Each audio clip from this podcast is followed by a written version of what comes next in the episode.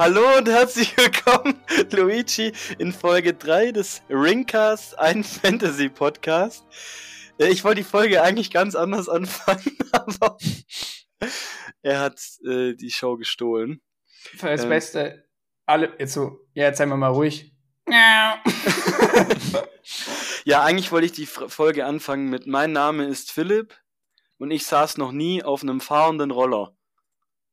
Das ist mir kürzlich aufgefallen und mit dieser Frage äh, will ich die Folge nochmal starten. Was habt ihr beide schon mal gemacht, was die ganze Menschheit gefühlt schon mal gemacht habt, aber ihr nicht? Bei mir ist es, ich saß noch nie auf einem fahrenden Roller, vorne oder hinten, scheißegal. Fällt euch da spontan was ein? Gottes Willen. Äh, Also ich war tatsächlich auch noch nie auf einem Roller. ich auch nicht. Okay, wir saßen alle drei noch nie auf einem fahrenden Roller. Äh, für Bernd hätte ich tatsächlich noch einen zweiten Fakt, äh, der gilt aber bloß bis er 17 oder 18. Oh, war. stimmt, ja. Und zwar hat Bernd, äh, bis er 18 war, noch nie einen Döner gegessen gehabt. Das stimmt. Und dann haben wir, ähm, Äh, vor dem Kino war das noch. Ja. genau, dann haben wir ihn ins Kino geschleift äh, und ihn dann gezwungen, einen Döner zu essen. Bernd, hast du seitdem mal wieder. Döner gegessen? Isst du oft Döner? Ab und zu, aber jetzt tatsächlich äh, aktuell seit einem Dreivierteljahr kein mehr oder so. Oh mein Gott, ich ich hatte, ich hatte gestern einen. Ich ziehe ja, ich ziehe ja nächste oder übernächste, nächste und übernächste Woche um. Und das Traurigste bei der ganzen Sache ist, ähm, dass der Döner hier richtig, richtig gut ist, wo ich jetzt wohne. Und der, wo ich hinziehe, weiß ich nicht, ob es einen richtig guten, nee, es gibt- weiß ich nicht, ob es da einen guten Döner gibt. Ach so. Hm. Ich habe einen Arbeitskollegen, der hat seine, seine Wohnorte immer nach dem BMW-Prinzip ausgewählt. Das hast du schon mal gesagt. Das hast du schon mal erzählt, ja. Bäcker, Metzger, Wirtschaft, bei mir ist der Döner, habe ich schon mal erzählt, genau. Ist dann BMD bei dir. Nee, mir ist der Metzger nicht so wichtig. Also BDW. Ja.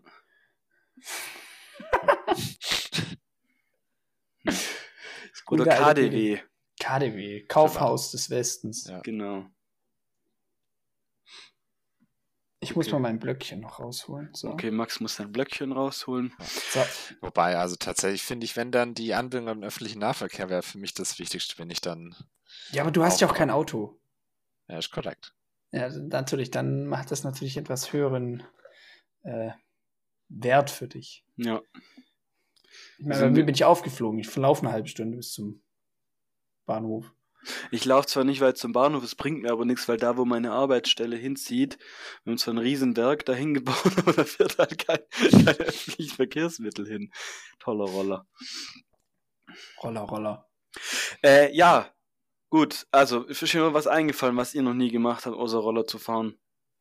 Saßt ihr schon mal in der letzten Reihe im Bus, Bernd? Ja. Okay, ich auch. Ich habe noch nie die Harry Potter Bücher gelesen. Okay. Ich habe noch nicht alle Harry Potter-Filme gesehen. Du hast auch noch nicht die Bücher gelesen. Das ist auch wahr. Aber ich glaube, äh, die Filme zu sehen ist dann das niedriger-schwelligere von beiden. Das stimmt. Gut. Ja, äh, liebe Ringcast-Hörer und Hörerinnen, ihr könnt uns ja mal einen Kommentar da lassen, was ihr noch nie gemacht habt, was die ganze Menschheit schon gemacht hat. Wenn ihr jetzt sagt, ihr habt noch nie Herr der Ringe geguckt, dann würde ich mich fragen, wie ihr hierher kommt. Aber Wie? Warum? Aber Ja, dann ich mein, äh, es gibt eine äh, einfache Lösung. Schaut die Filme an und liest das das wohl. es hat mich gerade tatsächlich, wie Max das gerade gesagt hat, äh, an, kennt ihr die, die Discounter? Discounter? Ist Die eine Discounter ist Serie. eine deutsche Serie, ne? Für Ja. Serien. Da gibt es mittlerweile gerade so ein Instagram-Meme von dem Jonas, der von dem Merlin Sandmeier gespielt wird. Das sagt er so, sagt dazu so ein Drog. Also in der dritten Staffel zieht der Markt, in dem die arbeiten, zieht um und dann sitzt halt der Junkie dann plötzlich vor dem neuen Markt und dann sagt der, der, der Typ halt so zu ihm, es macht gar keinen Sinn, dass du jetzt auch hier bist. Warum? So, weil einfach so, so das, der Laden zieht um und der Junkie zieht halt mit um. Ja, so, so gut. Naja, äh, was haben wir heute vor? Vieles. Okay, also wir fangen an mit einem neuen Modul, was ihr noch nicht kennt. Das wird das erste sein. Äh, dann sind wir am Quizzen.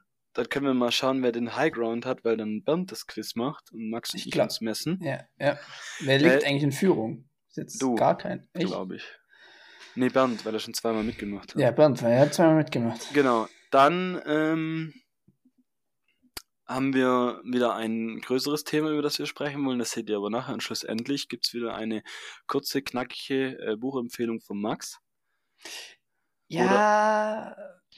Also Das heißt, dadurch, äh, dass es also, gelesen, äh, geschaut, geliebt ist, musst du dich unter zehn eigentlich- Minuten halten, Max. Das ist die Eigentlich, Regel. ja, ich, ich versuch's.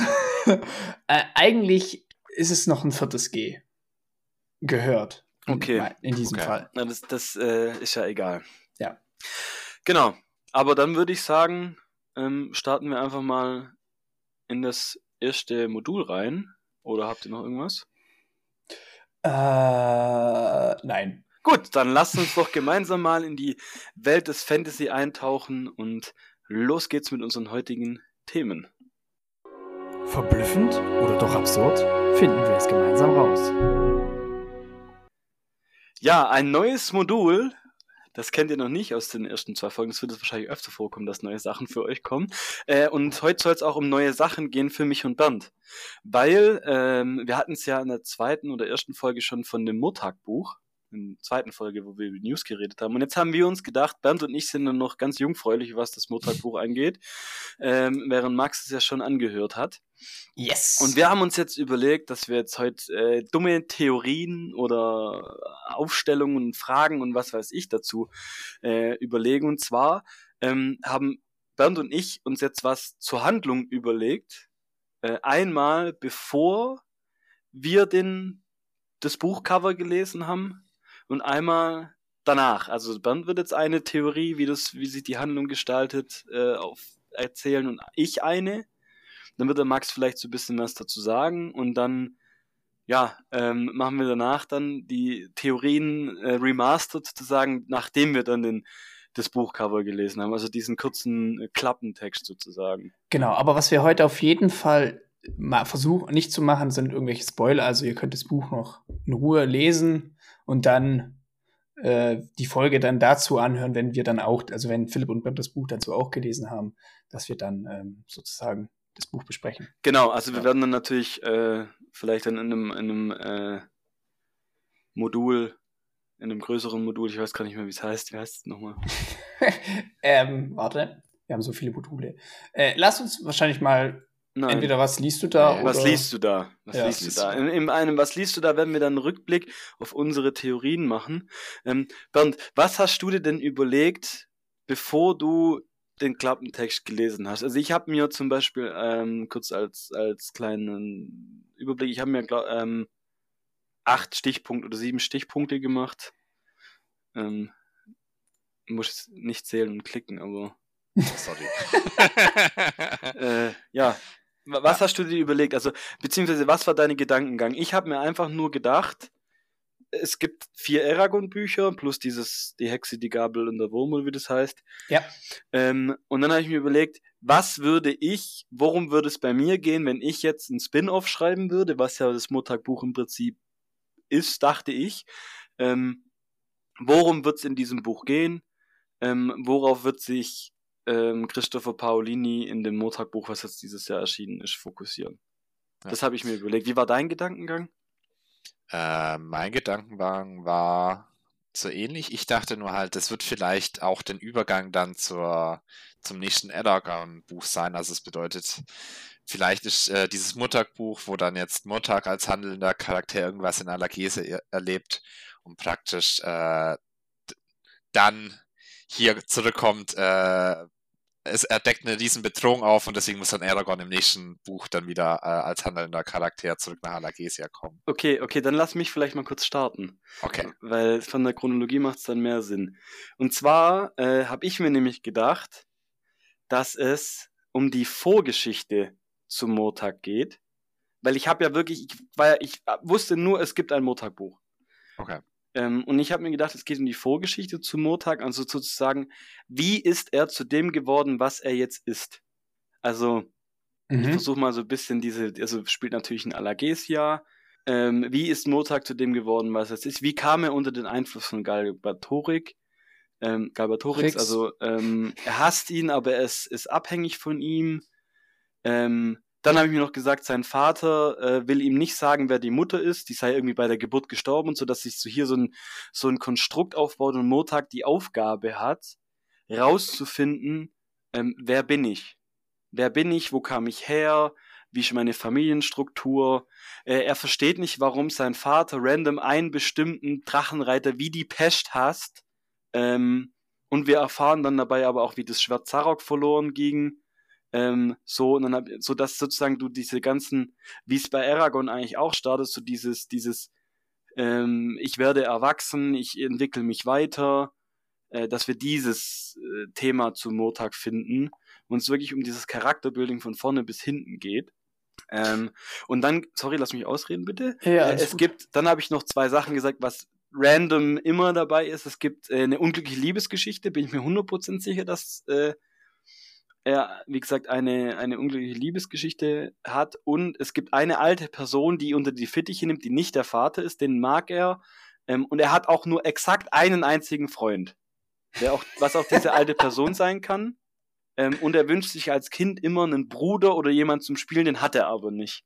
So, und dass es dann darum geht, so, ähm, wie, wie ging, also wirklich, ich habe ja die Covertext nicht gelesen, ähm, wie, wie ist Motag zu der Person geworden, die er ist? Und du siehst wirklich diese, dieses Spannungsfeld in seinem Charakter. Also ich werde erwachsen, ähm, bin hier in so einem negativen Umfeld, werde negativ beeinflusst, mein Vater ist böse, Galbatorix ist böse und ich will so eigentlich gar nicht sein.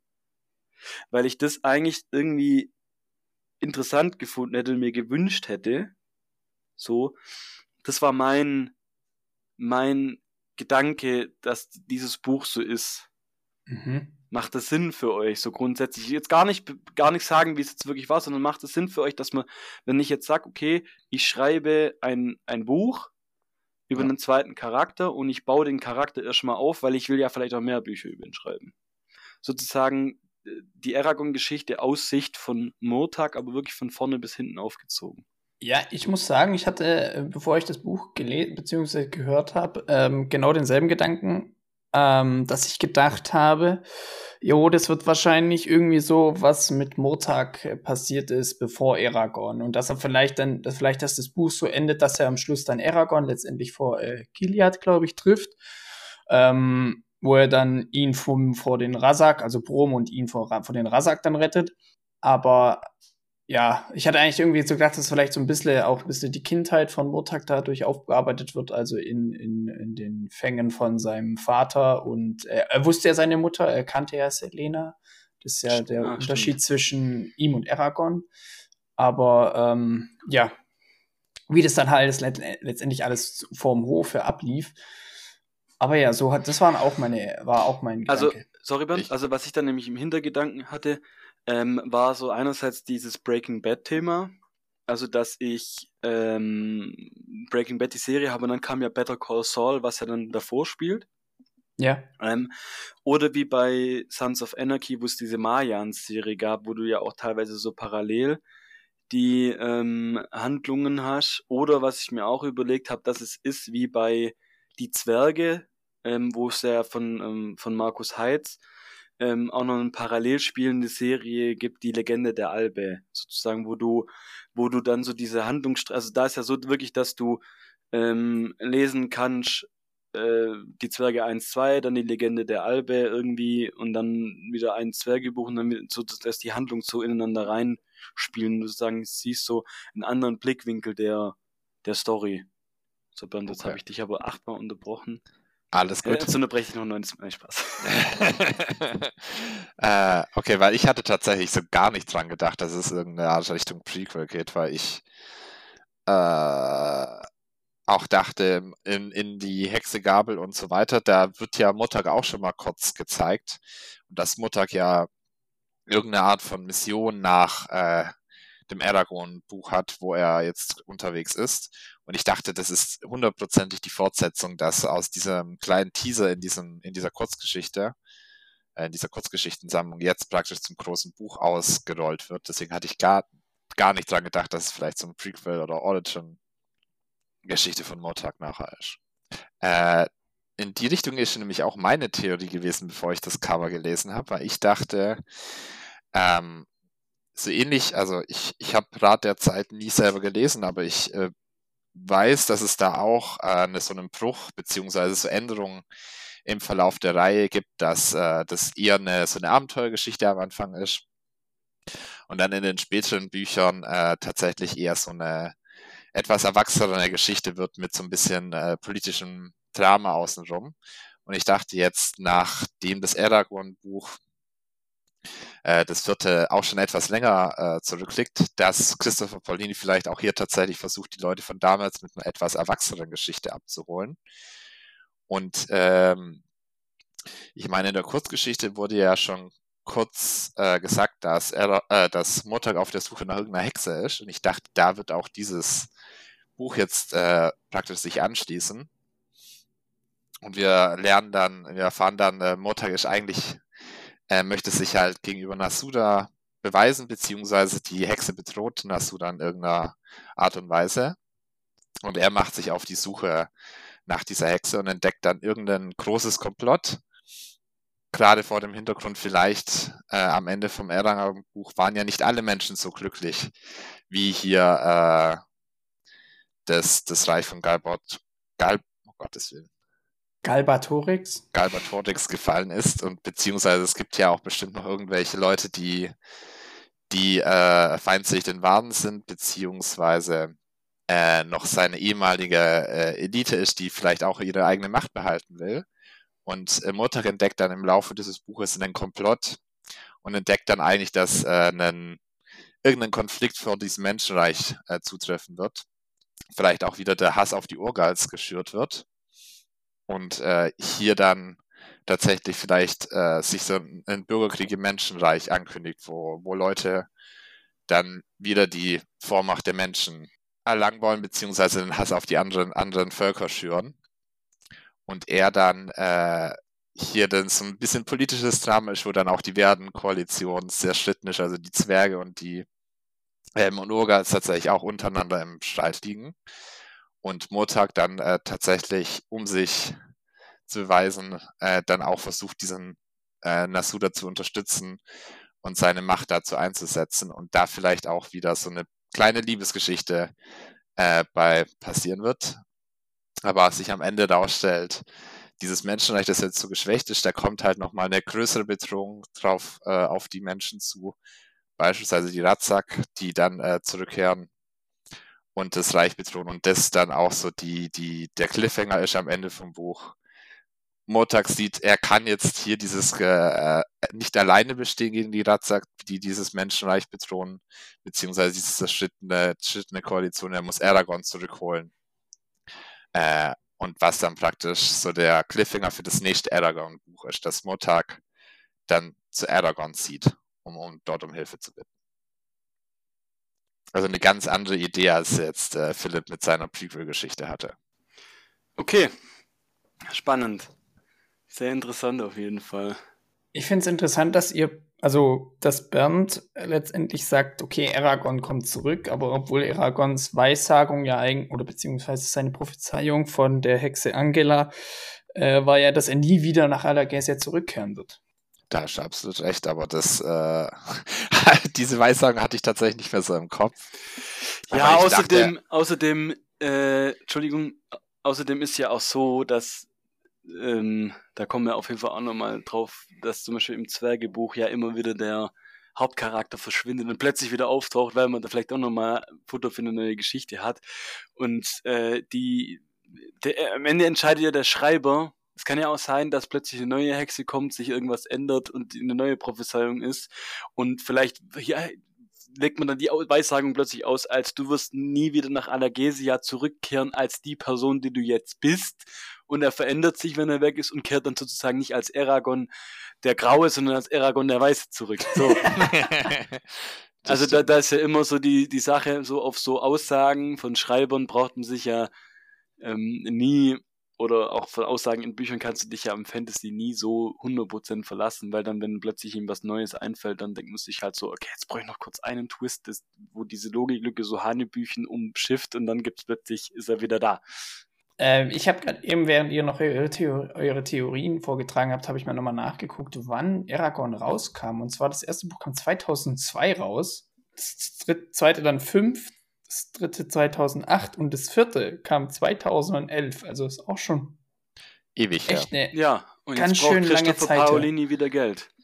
Ja, gut, aber ich glaube, er hat ja auch noch andere Bücher parallel gesch äh, geschrieben. Jetzt Ja. Nicht ja. in der Aragorn. Und dann habe ich auf Etsy noch eine, Ver äh, eine, eine, ein, wie sagt man, eine Veredelungsaufschrieb von den Büchern gefunden, die schön in Leder eingebunden wurden und richtig schön mit, äh, wie heißt's, mit so Drachenschuppen.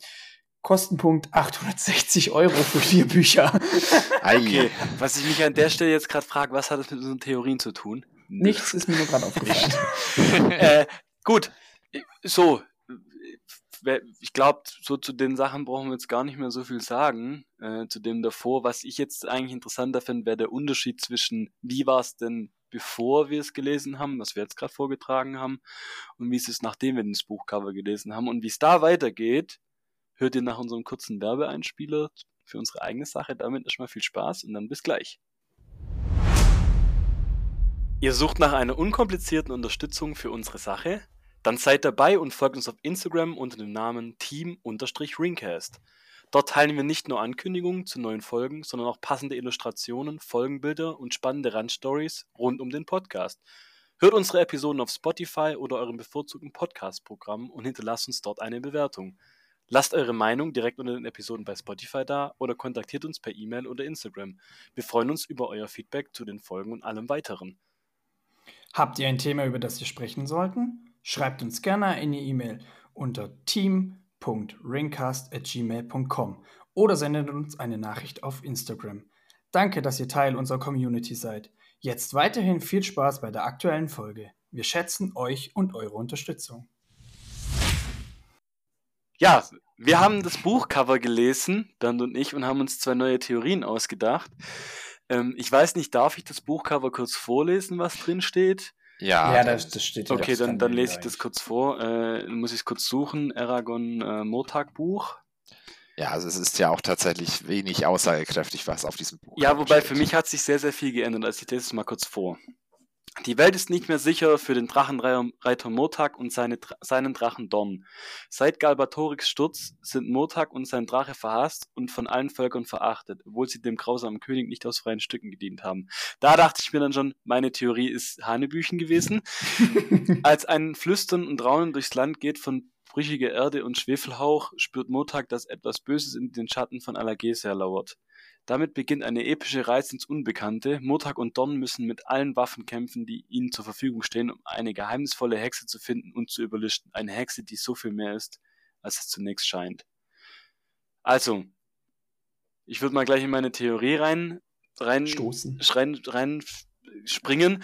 Mein erster Satz ist, lol, das spielt nach Aragon, haha. also, ähm, genau, man sieht oder hört schon, es ist die, die Fortsetzung nach Aragon 4, also Galbatorix ist gestürzt, äh, Aragon ist weg und Murtag äh, ist jetzt alleine mit Dorn in Alagesia. Ist er, glaube ich, auch der einzige Drache, der dann übrig sein wird, oder? Nee, Nee, es gibt doch den äh, gibt den Drachen Firmen. von. Stimmt, von, von Aria, gell? Nee. ja. Genau. Ja, beziehungsweise zwei Dracheneier, eins für die Zwerge, eins für die Orgals. Stimmt. Genau. Und ähm, ich habe jetzt dann gesagt, okay, wir werden vielleicht doch mehr ähm, Charakterspannung in ihm drin hören. Also wir werden sehr viel von seiner inneren Reue hören, weil er hat uns nicht freiwillig gedient, das steht ja schon drin. Ähm, und wir werden, hallo Carlos, äh, und wir äh, werden seinen inneren Konflikt merken. Also du wirst, ich glaube, dass es, ich kann mir vorstellen, dass es viele innere Dialoge geben wird, dass es viele Dialoge zu, zwischen ihm und seinem Drachen geben wird, wo sie sich äh, Gedanken machen, ähm, warum sie das getan haben und es bereuen werden, was da passiert ist. Und ich glaube auch, dass er sehr, sehr viele Probleme haben wird, zu zeigen, dass er gut ist. Ähm, und wird viel mit Hass von den Menschen zu kämpfen haben, weil gerade sie jetzt das letzte Überbleibsel sind. Sie haben auf der bösen Seite gekämpft ähm, und er wird äh, hier sich beweisen müssen, dass er kein, kein Arsch ist sozusagen. Ich glaube auch, äh, dass er Saphira vermissen wird. Also Don wird Saphira vermissen. So in sich, das wird so ein Konflikt, den dieser Drache hat, äh, sein. Und äh, ich glaube, dass äh, er auch in gewisser Weise Aragorn nicht verstehen wird, warum der jetzt gegangen ist. Ähm, und dann glaube ich auch, dass die Hexe, um mal auf den Bösen noch einzugehen, die Hexe kann bestimmt Drachen verhexen und beeinflussen. Das heißt, ich glaube, äh, dass es einen gewissen Part geben wird, wo äh, Murtag alleine kämpfen muss. Und nicht und nicht äh, mit, mit Don zusammenkämpfen kann, sondern dass die Hexe den Drachen irgendwie beeinflusst oder eine Schockstarre setzt oder sowas, was man so übrig, üblicherweise kennt. Und das dann auch diese Beziehung zwischen Drache und Reiter auf die Probe stellt. Ähm, und dann glaube ich aber trotzdem, das übernehme ich jetzt aus meiner ersten Theorie, und zwar, ähm, wie ist er zu dem geworden, was er ist, wird trotzdem äh, ein Thema sein, man wird trotzdem viel über seine Vergangenheit erfahren. Ähm, und es wird trotzdem eine unglückliche Liebesgeschichte geben und ich glaube, er wird viel über seinen Vater nachdenken und wo er herkam. Also das sind so Dinge, wo ich glaube, die bleiben trotzdem zu meiner ersten Theorie erhalten. Ähm, aber dadurch, bei mir hat sich einfach der ganze Blickwinkel geändert, weil ja einfach die Geschichte nicht davor, sondern danach spielt. Dann, wie siehst du das? Also, also ich muss sagen, tatsächlich hat mir die Idee, wie, wie die Geschichte weitergeht, besser gefallen, bevor ich das Cover gelesen habe. Weil für mich hat sich das, hört sich dieses Cover eher danach an, da, da geht es halt nicht um, wie geht es denn jetzt weiter mit dieser ganzen Welt, nachdem Galbart Torix gestürzt wurde, sondern es ist halt wieder so eine äh, eher kleine Ab Abenteuergeschichte, jetzt ähnlich zu Aragorn, nur mit Mottag als äh, Person, die jetzt äh, durch die Welt zieht, so ähnlich wie das erste Aragorn-Buch. Äh, was ich auf jeden Fall denke jetzt in dieser eher kleinen Abenteuergeschichte, dass wir dann viel davon sehen, dass äh, Mottag Sehnsucht nach Nasuda hat, beziehungsweise er auch viel darüber reflektiert, wie, wie denn sein Handeln war, beziehungsweise halt auch, wie er vielleicht diese etwas unglückliche Liebe du meinst äh, sich beweisen Nasuada. kann. Ja, genau. Also die, die, äh, die Menschenkönigin, die, mit der er sich, äh, als er sie entführt hatte, äh, romantische Gefühle entwickelt hat. Stimmt, da konnte ich mich gar nicht mehr dran erinnern, zum Beispiel. Ja. Äh, genau. Und er praktisch auch diese Reise jetzt, äh, beziehungsweise diese, diese, diese, auf diese Jagd nach der Hexe geht, um sich halt zu beweisen und auch vielleicht am Ende zeigen zu können, dass das halt sein, seine Wiedergutmachung ist, dass er Nasuda beziehungsweise die Menschen äh, vor dieser Hexe Nas schützt. Nasuada? Ja, Nasuada. Sorry. und, und die Namen? Fern, ja, fern die Aussprache, ganz schlimm. Äh, was meine Idee Hör mal war, auf, in meinem Bildschirm zu beißen, Carlos. Was machst du denn? Man sieht es immer, dass dein, deine Kamera immer wackelt. Das voll. Ja, der beißt immer in den Fuß von meinem Bildschirm. äh, was meine Idee war, dadurch, dass ja tatsächlich äh, zwei Dracheneier in Allergesia zurückgeblieben sind, eins für die Zwerge, eins für die Urgals, dass wir vielleicht tatsächlich hier dann äh, auch die, den ersten Urgalreiter sehen und die beiden dann äh, sich auf dieser Jagd nach der Hexe äh, dort treffen und halt dann der Urgalreiter halt auch diese gleichen Emotionen durchmacht wie Mottag. Er ist von allen Leuten gehasst und vielleicht äh, darüber so ein bisschen sich die beiden auch austauschen, wie denn, wie sie denn damit umgehen, dass die ganze Welt sie hasst. Genau. Was dann so der große Punkt ist, dass, dass sie halt diese Hexe entdecken, beziehungsweise entdecken, dass diese Hexe nicht für sich alleine steht, sondern es halt auch wieder einen, eine größere Bedrohung gibt, weil die Hexe vielleicht mit dem Rassak oder irgendwelchen ehemaligen äh, Untergebenen von Galbatorix äh, zusammenarbeitet und hier tatsächlich irgendeine Art von äh, Ritual vorbereitet, um die Drachenreiter oder äh, die jetzigen Herrscher in, im Menschenreich äh, zu stürzen oder zu schwächen. Dass man es vielleicht hier dann auch schafft, dass Murtag das verhindert, aber diese gro große Bedrohung nicht ausschalten kann und dann zurück äh, zu Nasuda kommt und sie dann Naswada zurückkehrt und sie dann auch seine, seine Leistung anerkennt äh, und sich äh, darüber freut, aber er dann halt auch wieder sieht, er kann hier nicht bleiben, er braucht dringend Hilfe und dann halt äh, zu Aragorn zieht, um dort Hilfe zu erbitten, in welcher Form die dann auch immer im nächsten Aragorn passieren kommen wird. Also das heißt, dass er, dass Aragorn der, nachher der große Lehr Lehrmeister ist oder irgendwas in die Richtung oder Murtag dann mit anderen Drachenreitern aus äh, Aragons Exil, Exil im nächsten Aragorn-Buch zurückkehrt. Okay. Es ist sehr spannend, man möchte viel sagen, wenn man weiß, wie es nee, Ja, ja, aber genau, ist. genau. Und jetzt sind wir ja hier gerade an dem schwierigen Punkt, wo wir nicht spoilern wollen. Ja. Mhm. Ähm, aber Max, vielleicht einfach so ein, äh, so ein, so ein gewisses Ding. Ähm, ich drei, drei Sachen. Wer, also Frage 1, wer von uns ist näher dran? Äh, Frage 2, äh, ist es von der Struktur her relativ ähnlich wie die Aragon-Bücher bisher? Also Reise ins Unbekannte, bla bla bla. Ich mu musste ja immer dran denken, dass jetzt da irgendwie auf diese weit entfernte Insel fliegt, äh, links oben auf der Karte. Fröhngarn. Genau. Ähm, und die dritte Frage habe ich vergessen. Aber so kannst du ja vielleicht mal so ein bisschen äh, vorfühlen, so oder mal eine Richtung geben, in die es geht. Ist es eher eine kleine Abenteuergeschichte? Ähm, so wie Berns gesagt hat. Ähm, kannst ja mal so, so grob umreißen. Die Handlung jetzt nicht, weil das wäre dann äh, ein Spoiler. Ja, weiß Trotzdem ich, jetzt ähm, kurz eine kleine Spoilerwarnung. Es könnte sein, dass Max vielleicht in einem anderen Satz ein bisschen verspricht und dass vielleicht kleine Spoiler kommen. Nee, nee Dann ich, vielleicht ich einfach drei, vier Minuten vorspulen. nee, ich versuche, nee, nee, ich äh, mache keine Spoiler. Also bezüglich Reise ins Unbekannte, da hast du natürlich recht. Das äh, ist natürlich da. Aber Spielst du denn in Alagesia oder woanders? Ja, ja, ist immer noch Alagesia. Aber ich habe es versucht, dann auf der Karte zu finden, aber es ist nicht eingezeichnet. Okay. So viel dazu. Aber es ist Alagesia. also er verlässt nicht Alagesia, so wie Aragorn es letztendlich getan hat. Gut, ich will, ich will eigentlich relativ wenig dazu sagen zu den äh, euren Theorien, welche da jetzt näher doch, dran ist. Doch, das finde ich jetzt doch, das, das, das, ist genau das, das, was du sagen sollst. Okay. Äh, Oder dass wir halt beide nichts äh, nicht Also er macht nichts haben. mit Aragorn.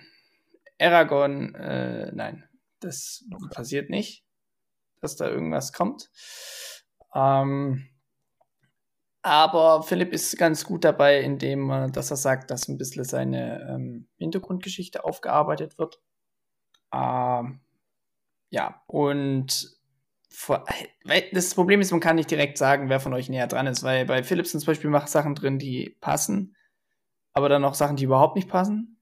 Und dann bei Bernd genauso. Das heißt, keiner von euch ist näher dran als der andere, weil das eine widerspricht dem anderen. Okay, also, aber dann sieht, aber was ich jetzt daraus schließen würde, dass jetzt so ein paar Sachen drin sind, die, sagen wir mal, sehr vorhersehbar sind. Also ich finde zum Beispiel, dass die Hintergrundgeschichte auf, aufgearbeitet wird, ist sehr, sehr vorhersehbar und es sind auch so ein paar kleinere Überraschungen drin für manche Leute, weil ich habe es mir jetzt ja so überlegt, und Bernd hat sich anders überlegt. Das heißt, mich würden die Sachen überraschen, die ihn Bernd nicht unbedingt überraschen und Bernd würden die Sachen überraschen, die mich nicht überraschen, so ein bisschen.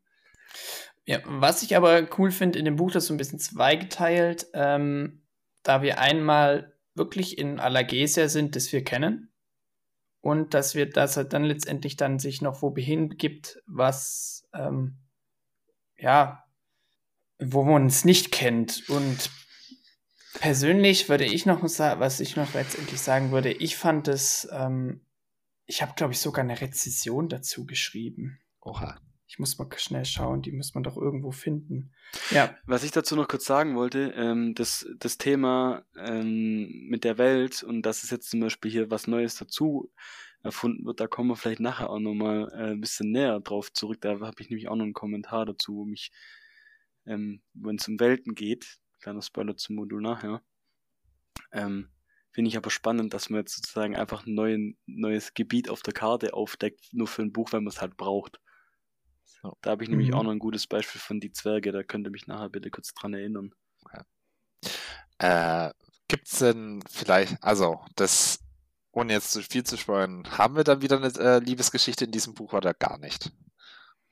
Mm, nee, nicht wirklich. Okay. Ja, Max, hast du eine Rezension gefunden? Weil dann, wenn, wenn du sie gefunden hast, dann kannst du die ja noch kurz vorlesen, dann würde ich. Äh... Kann ich hier irgendwie nach meiner suchen? Kannst, Boah, kannst die Rezension also, da gelassen. Bei Audible was, bestimmt. Ja, bei Audible. Ähm, was ich aber auf jeden Fall dazu sagen möchte, war jetzt ja hier, also ich war jetzt auch bezogen aufs, aufs Hörbuch, Viele haben kritisiert, dass es nicht von Andreas Fröhlich gelesen wird, es wird von Johannes Steck gelesen, aber ich finde, er macht das sehr gut. Johannes Steck ist um, mega. Ja. Aber natürlich, wenn man die Aragon-Bücher kennt, vom Hörbuch her, Christopher, äh, äh, Andreas Fröhlich hat es sehr gut gemacht. Aber ähm, ich finde, man muss sich halt darauf einlassen, dass man jemand anderen hat. Ich glaube, ich hatte hingeschrieben, dass äh, Murtag ist ein würdiger Nachfolger bezüglich, ähm, bezüglich der Des Hä? Charakters. Okay, ja, des Charakters. Und ich lese, ich sehe gerade, dass es jetzt doch von Andreas Fröhlich gesprochen wird. Ach nee, warte, ich bin ja beim Zweier. Mann, bin ich doof, sorry. Ähm, und dass, äh, dass man sich halt darauf ein und dass es halt eben diese, diese, diese, was du gesagt hattest, auch diese Hintergrundgeschichte von Murtag, dass die aufgearbeitet wird, dass das sehr gut ist. Ich meine, es ist ja im, im äh, Buch so ein sehr interessanter Charakter, der ja vielleicht auch schon, also wo viele davon mehr erfahren wollen und deswegen finde ich die Idee eigentlich an sich ziemlich cool. Und ich bin gespannt, äh, was das Buch äh, so mit sich bringt und, und ich werde es auf jeden Fall anhören oder lesen. Ich bedenke du auch. Äh, dann können wir vielleicht auch mal eine, eine Dreierfolge, was liest du da machen? Äh, Meine Katzen batchen sich gerade. Hört mal auf jetzt! Meine Güte! Ähm, Ja. Genau, und da bin ich mal gespannt, was wir da dann aufarbeiten werden. Und dann werden wir auf jeden Fall im Vorfeld nochmal diese Folge anhören und über unsere Theorien sprechen und schauen, wer denn jetzt dann tatsächlich näher dran war. Ähm, aber ich würde es jetzt mal bei Murtag belassen. Ich bin gespannt, was passiert und äh, dann hüpfen wir jetzt mal, wie meine Katze vom Schreibtisch gerade runter, in die äh, in den nächsten Part, wo es ein bisschen rund geht. It's quiz time. Who has the high ground? Dann, wär, dann kommen wir nämlich auch schon zu unserem äh, nächsten, nächsten Modul. Und tatsächlich, äh, wie ihr ja gerade gehört habt, wird jetzt darüber entschieden, wer jetzt tatsächlich nach der ersten Runde, nachdem jetzt jeder von uns dreimal das Quiz veranstaltet hat, danach tatsächlich den Highground haben wird. Moi. Äh, tatsächlich die Fragen, die ich mir rausgesucht habe, betreffen unsere beiden Themen, die wir heute haben werden. Das heißt, äh, zum einen gibt es Fragen zu Aragon und zum anderen dann zu unserem späteren Thema. Äh, glaube, das hatte Philipp schon halb gesagt. Wir sprechen ja nachher noch über das Worldbuilding als äh, etwas größeres äh, Thema. Das heißt, so ein bisschen Fragen in diese Richtung gibt es dann jetzt gleich. Mein ich Stift würd- ist gezückt. Oh, ich muss vielleicht würde- noch den Chat öffnen. Genau, ihr solltet beide mal den Chat öffnen. Dann schreibst du auf, wer wie viele Punkte hat, oder soll ich's machen? Ich schreibe schon. der Stift ist gezückt. Let's go. Okay. Dann würde ich jetzt tatsächlich mal mit meiner ersten Frage Es sind wieder drei, sechs normale Fragen, drei Schätzfragen, richtig? exakt, genau. Genau, dann würde ich jetzt mit meiner ersten Aragon-Frage anfangen.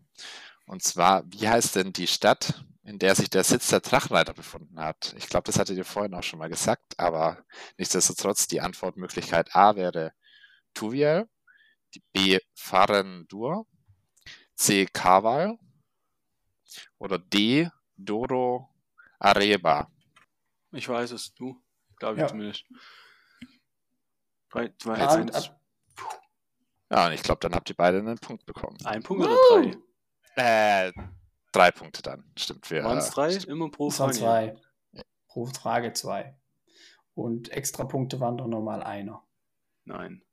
So hatte ich's gemacht. Sicher? Ja. Echt? Es waren immer Ich drei. hatte es, glaube ich, sogar noch extra aufgeschrieben. Warte.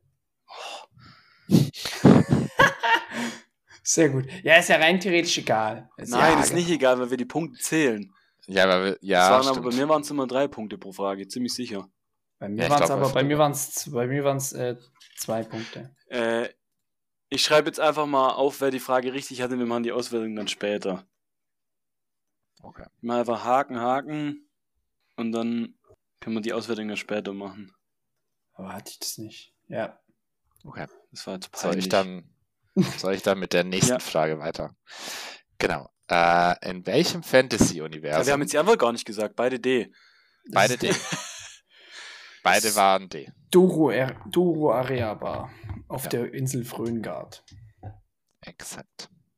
Okay, dann jetzt zu meiner zweiten Frage. Und zwar, in welchem Fantasy-Universum gibt es die ersten großen grünhäutigen Orks?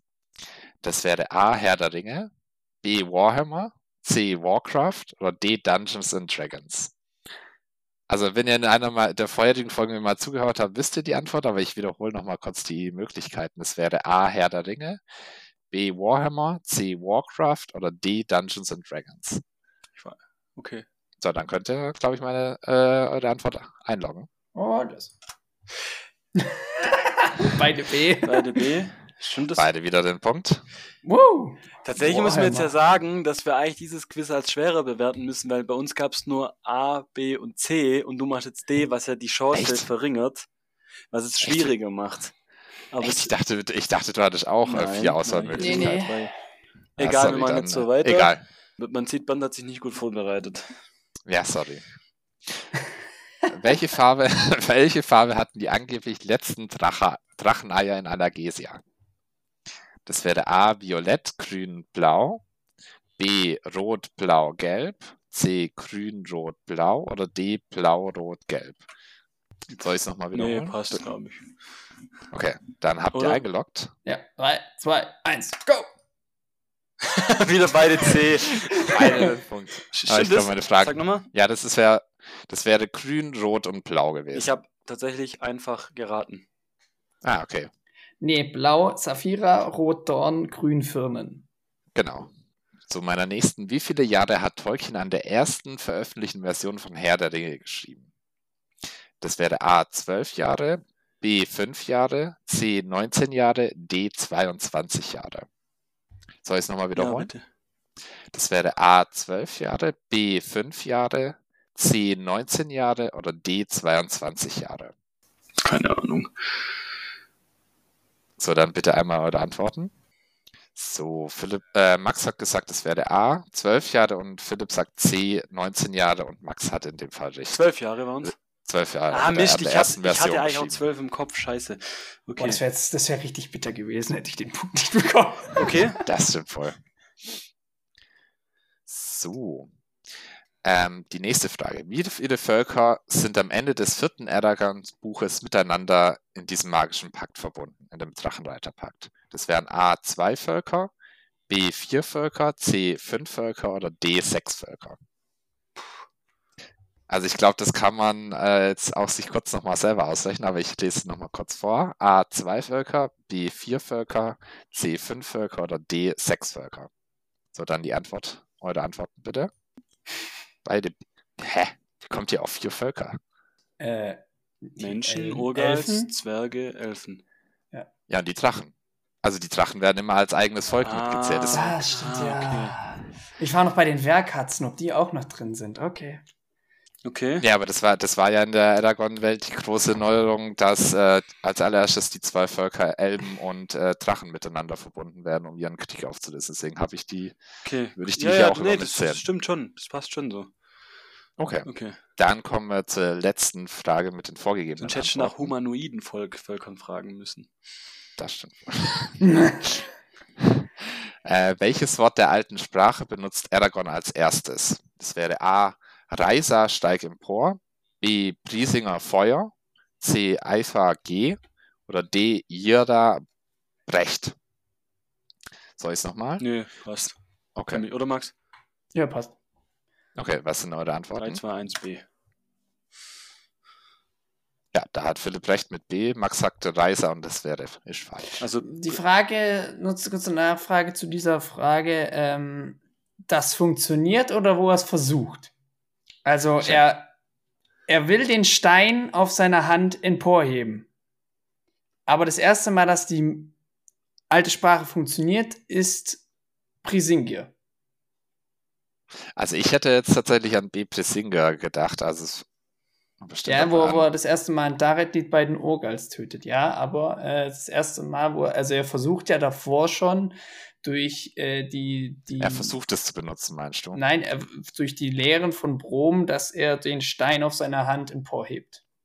Und da spricht er auch schon die alte Sprache. Er kann aber noch nicht diese Barriere durchbrechen, dass es Magie wird.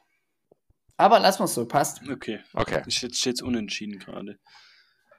okay. Dann kommen wir jetzt tatsächlich mal zu den Schätzfragen.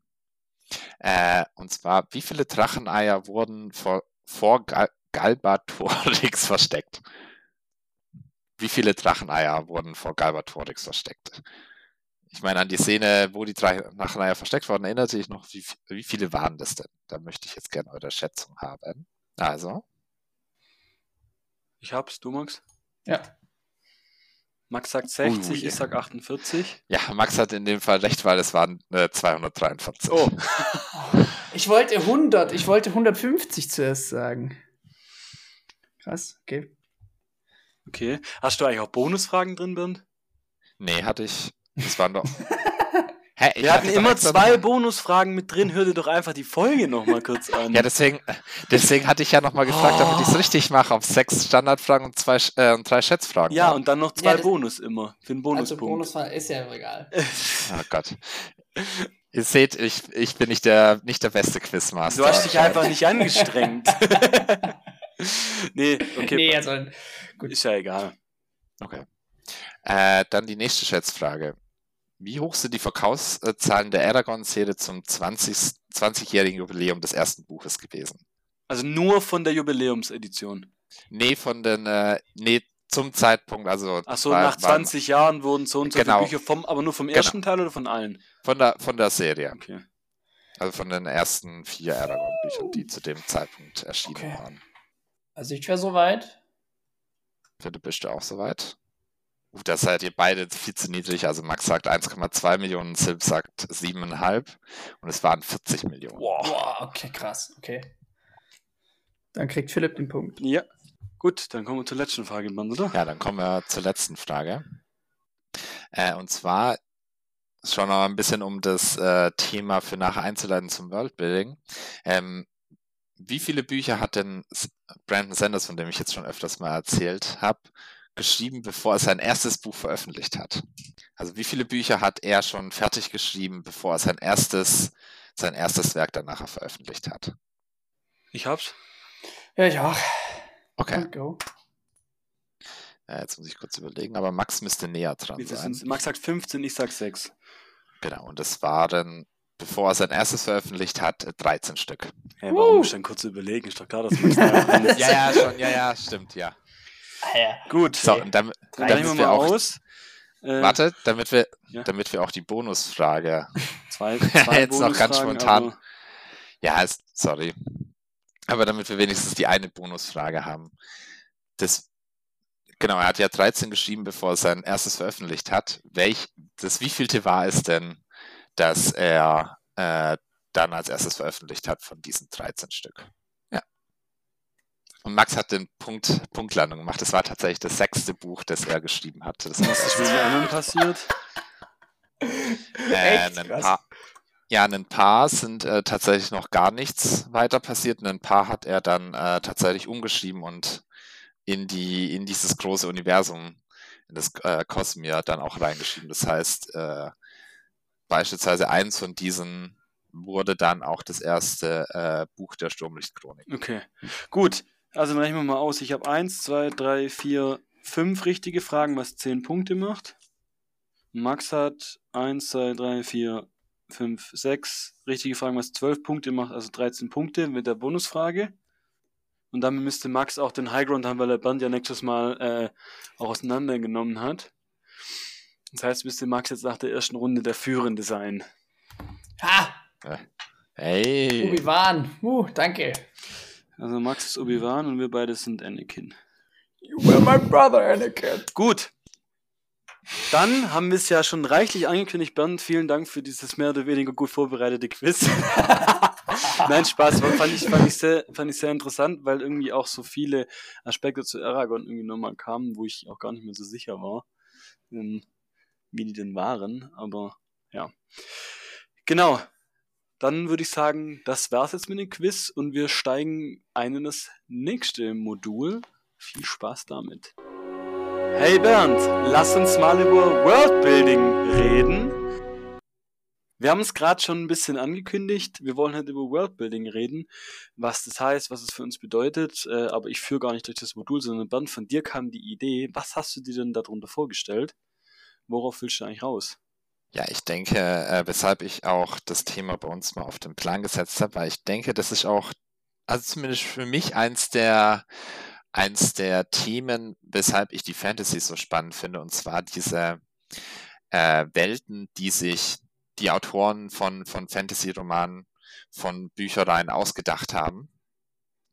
Äh, dass, dass man praktisch hier von, also sei es jetzt Tolkien oder ähnliches, sich so eine ganze, ganzes Universum ausgedacht hat mit äh, verschiedenen Völkern, mit, einer, mit Religion in dieser Welt, mit politischen Systemen in dieser Welt, die dann nachher irgendwie mit interagieren und halt diese Rahmung für dann die einzelne Geschichte bietend, die man dann halt nachher liest, dass wir einfach mal darüber sprechen, beziehungsweise was denn aus unserer Sicht so also zum einen eher so positiv gedacht, was, was ist denn ein World, also dieses, dieser kreative Prozess, diese, wie äh, so eine Welt erschaffen wird, was nimmt uns, uns denn wirklich mit?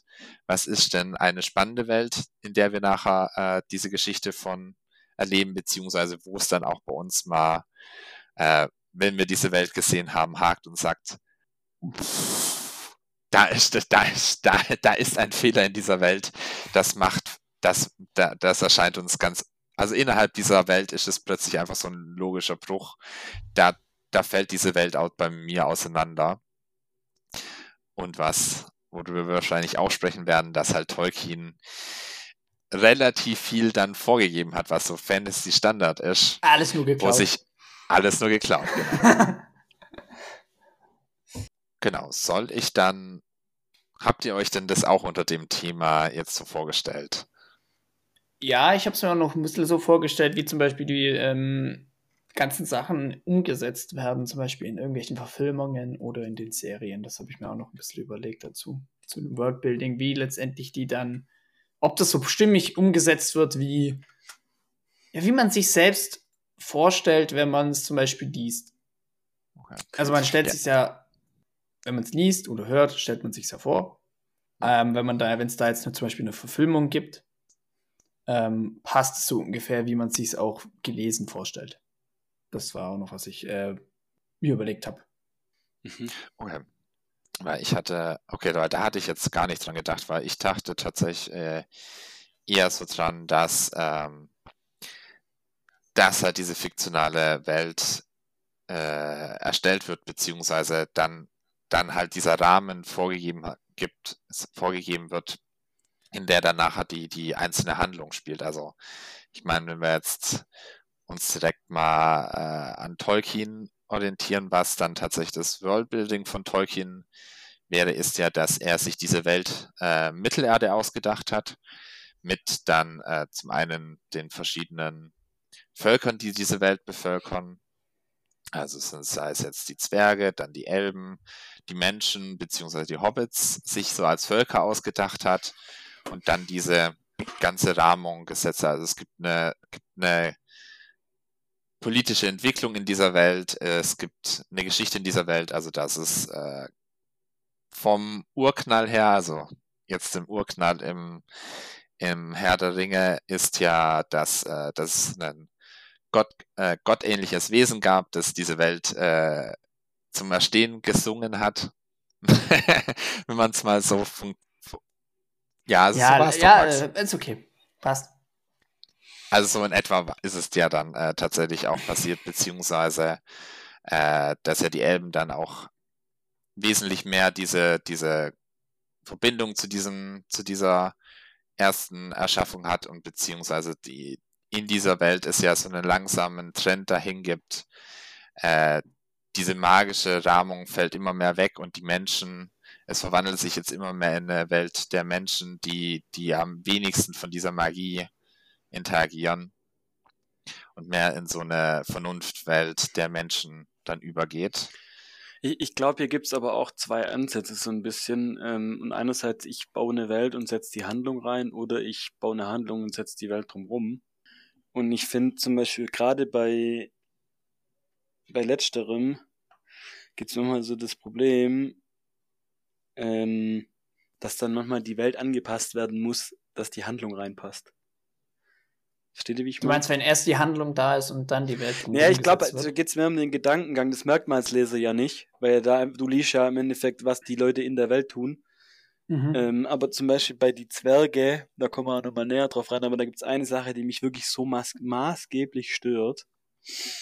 Und zwar ähm, haben wir hier so ein Mittelalter-Setting und dann sind aber plötzlich gibt's dann Zwerge äh, oder einen, einen Typ, der dann plötzlich so Dampfmaschinen baut. Und, so.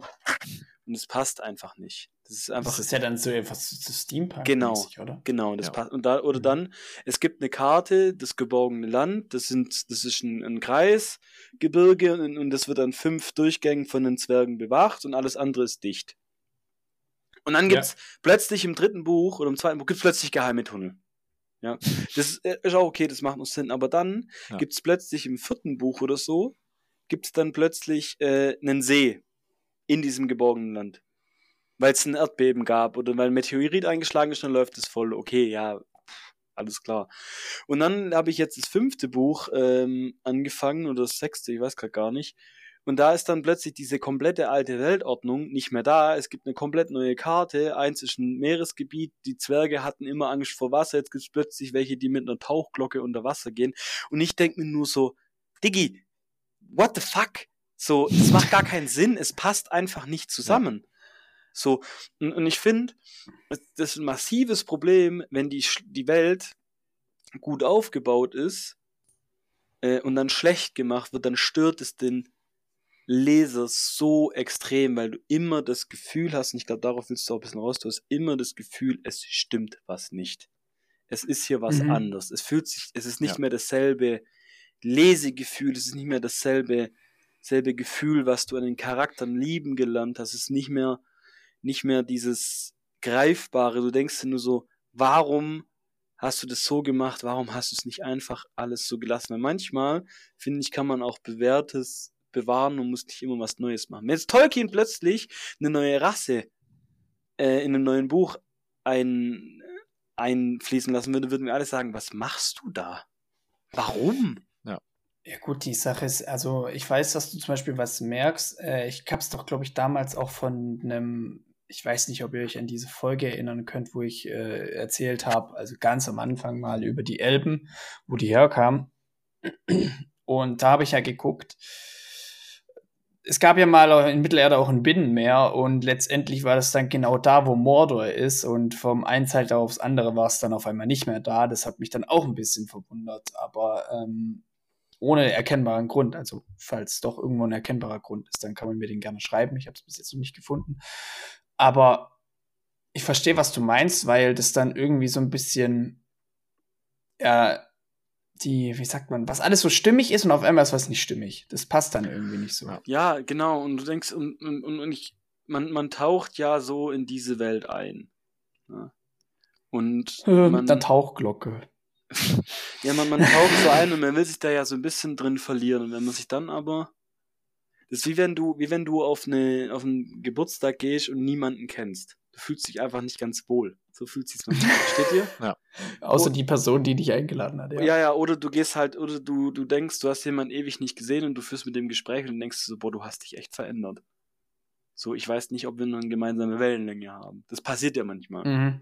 Und so fühlt sich Und das ist zum Beispiel, was ich so schade finde, gerade, jetzt komme ich wieder auf die Zwerge zurück.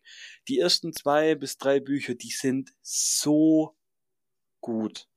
Die sind wirklich richtig, richtig geil. Da kommt so 100% die Zwergekeule rüber, da brauchst du keine gescheiten Dialoge erwarten, da sagst da findest du aber geil, wenn der Boindil in den Kampf reinrennt und schreit Schweineschnauzen oink oink, weil er die Orks töten will. Das ist einfach so die volle Zwergekeule. Bam.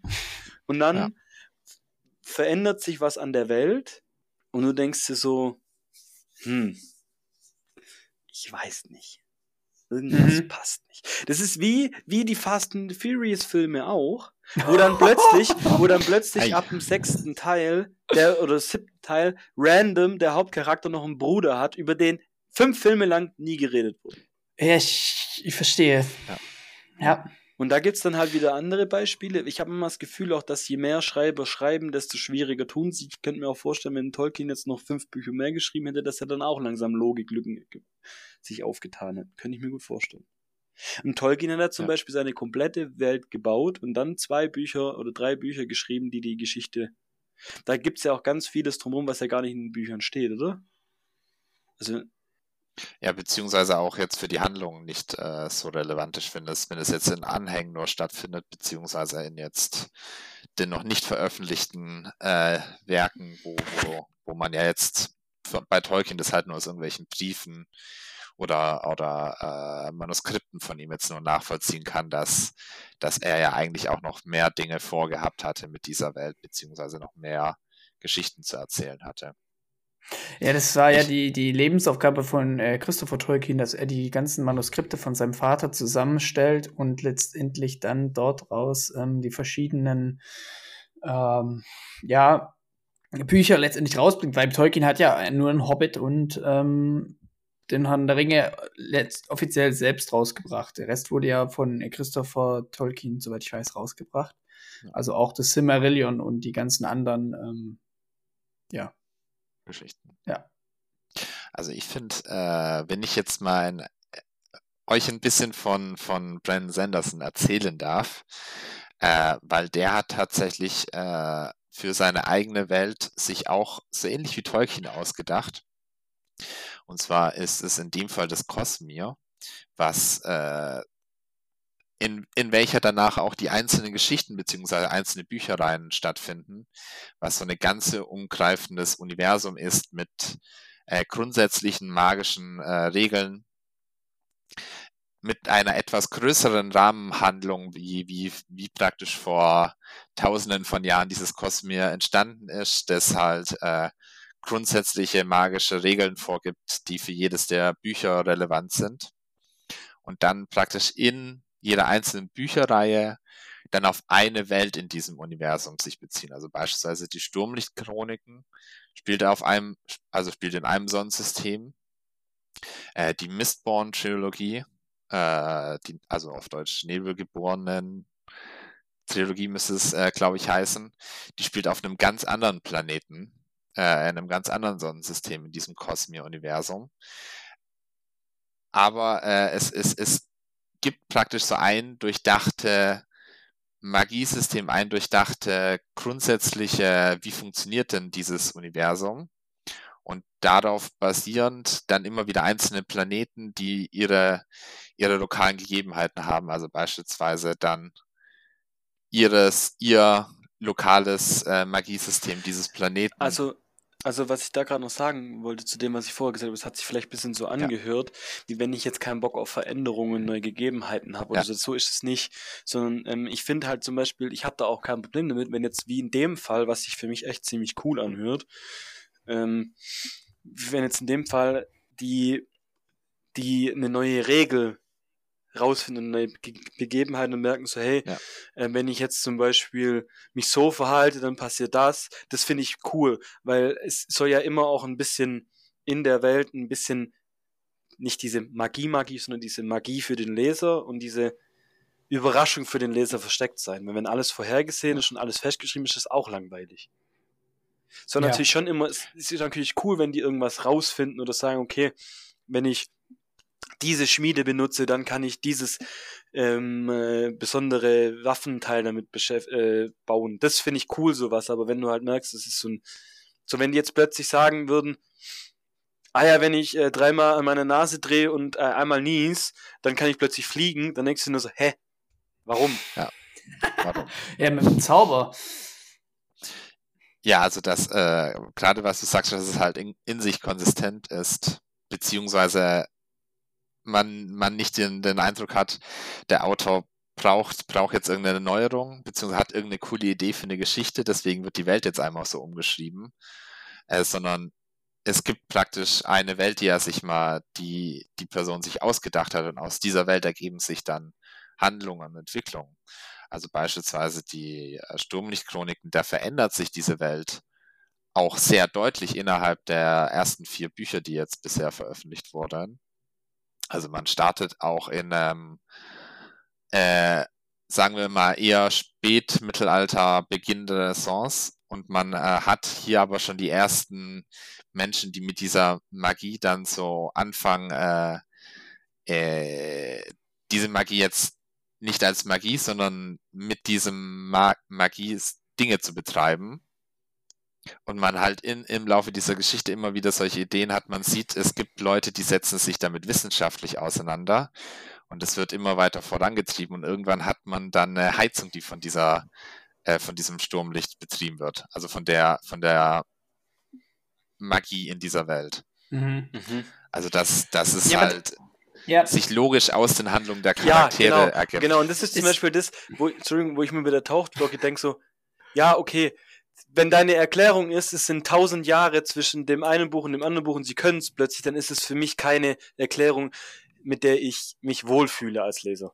Steht ihr? ja, weil das ist einfach so, ja, das war, ist halt so. Aber ich finde. Friss halt oder eben- stirb, so fühlt sich's Ja, an. ich, ich finde es halt, ich find's Ja. halt eben auch da besser in diesen Sachen, wenn, wenn man wenn dem Leser oder halt, ja, wenn dem Leser dargestellt wird, warum oder wie es zu dieser Veränderung kommt. Weil, Ich habe das, Ja. ich habe das bei, bei unseren Herr der Ringe Besprechungen oft, oft gesagt und ich habe das auch oft gesagt, wenn ich äh, mal meine, meine eigenen äh, Arbeiten korrigiert habe selber. Ähm, ich finde es gut, wenn der Leser an die Hand genommen wird. Sozusagen. Mhm, ja. Also Ja. ja, ich möchte nicht, ich möchte nicht alles, ich möchte nicht alles haarklein ähm, beschrieben kriegen. Ich will nicht wissen, ähm, ob dem sein äh, Bart jetzt 14 oder 20 Zentimeter lang ist und ich muss auch nicht wissen, ähm, alles 100% wie jetzt, äh, weil das zerstört, also zu detaillierte Beschreibung zerstört auch diese Welt, in die man eintauchen kann.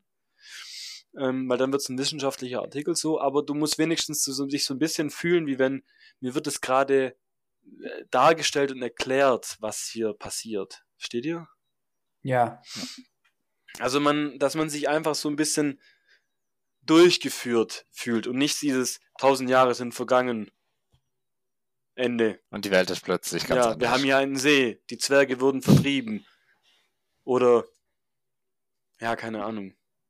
Ich finde, solche Sachen kann man nie, kann man machen, aber dann muss man da einen, einen guten Cut zu den anderen Büchern setzen. Also zum Beispiel, wenn du jetzt sagst, ja, hier Zwerge 6 auf einmal und dann hast du eine ganz andere Welt, das finde ich passt nicht. Du kannst eine andere Welt einführen, ja, aber dass du es dann vielleicht, keine Ahnung, Spin-off machst oder äh, dass du auf jeden Fall nicht die, die Reihe weiterführst.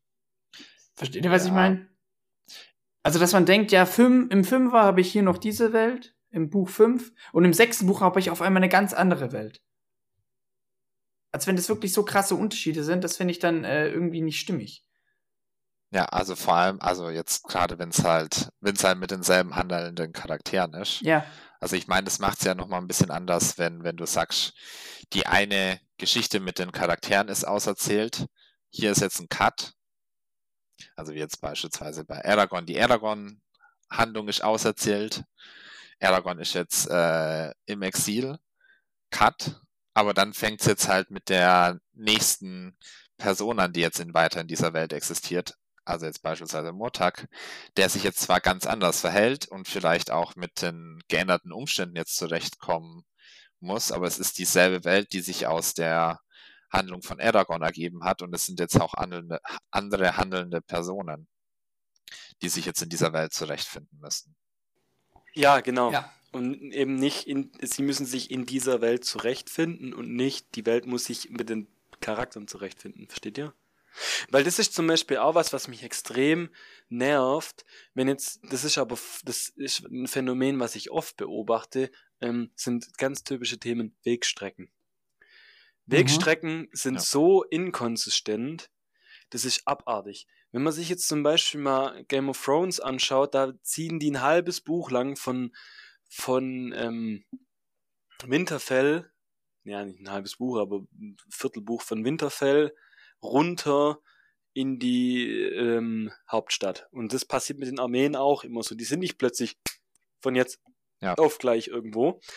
Und je länger das Buch dann geht, desto kürzer werden die Wegstrecken.